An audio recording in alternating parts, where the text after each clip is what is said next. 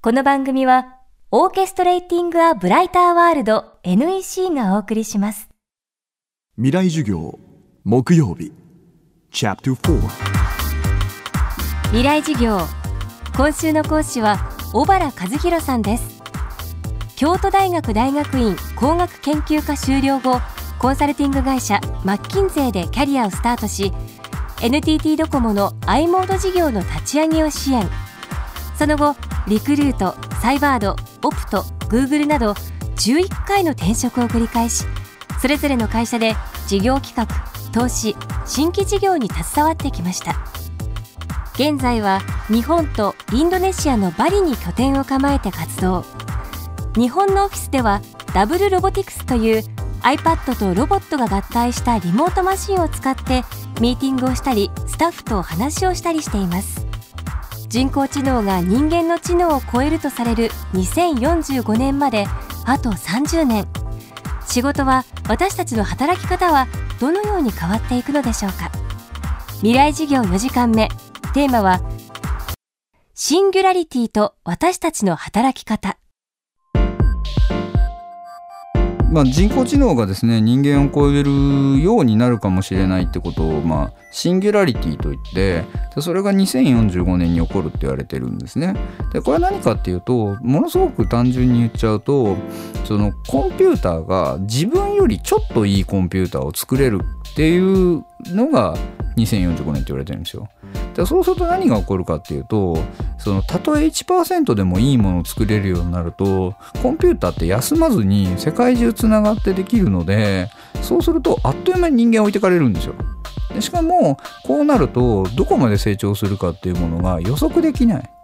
だから予測できないポイントのことを得意点って言ってこれはもともとブラックホールとかですね宇宙の始まりとかそのギリギリまでは分かるんだけどそこから先が全く分からないポイントっていうふうに言われてるんですね。でじゃあそうなった時に僕たちはどう生きるかっていう話なんですけどもまあとはいえやっぱり2つの方向性が僕はあると思っていて一つはそういうふうな時代になってもやっぱりコンピューターが苦手なことっていうところにフォーカスしていくっていう生き方でこれは何かっていうと基本的にコンピューターっていうのは材料がある中でその材料の最も適した判断っていうものをするものなんですよね。でこの材料がない時に判断をしなきゃいけないっていうのは人生でいっぱいあるわけですよ。だからあのソフトバンクの孫さんがやっぱ分かりやすいことを言っていて70%で勝てるものを決断するのは経営者ではないと。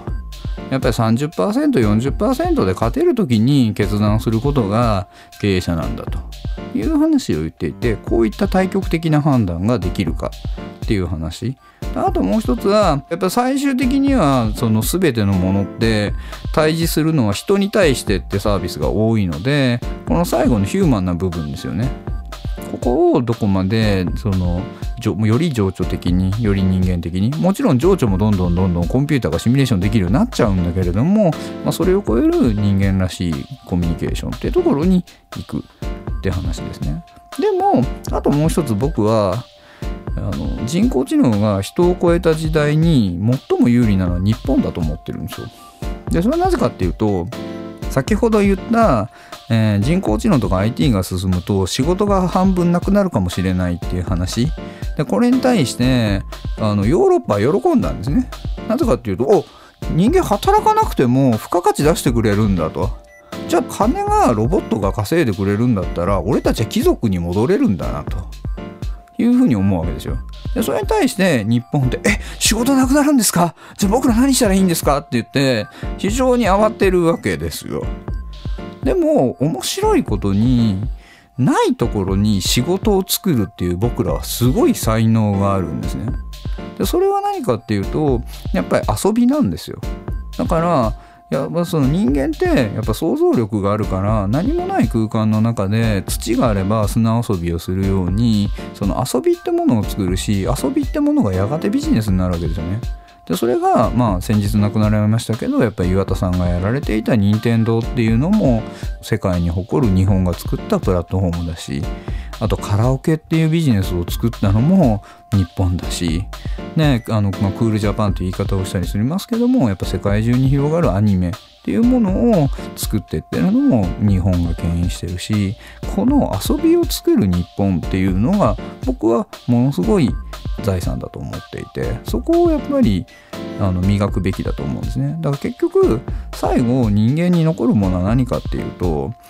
最適化の人工知能が考えたらこっちの判断なんだけどいや俺はこっちが好きだからこっちをやるんだっていうやっぱり思考性っていうものが人間が残る最後の資産になるからこの思考性ってものをどれだけ磨いてじゃあこの遊びっていうものをどれだけビジネスに変えていけるかっていうのが、まあ、これからのもう一つの鍵になるのかなと思いますよね。未来事業今週の講師は小原和弘さん。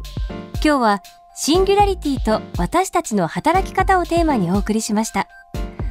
小原さんの究極の目標は平和構築のためのプラットフォームを立ち上げること。戦争のない平和な世界を実現するためにプラットフォームや IT にできることは何なのか今も問い続けています小原さんの著書ザ・プラットフォーム IT 企業はなぜ世界を変えるのかは NHK 出版新書から発売中です未来事業この番組はオーケストレーティング・ア・ブライター・ワールド NEC がお送りしました。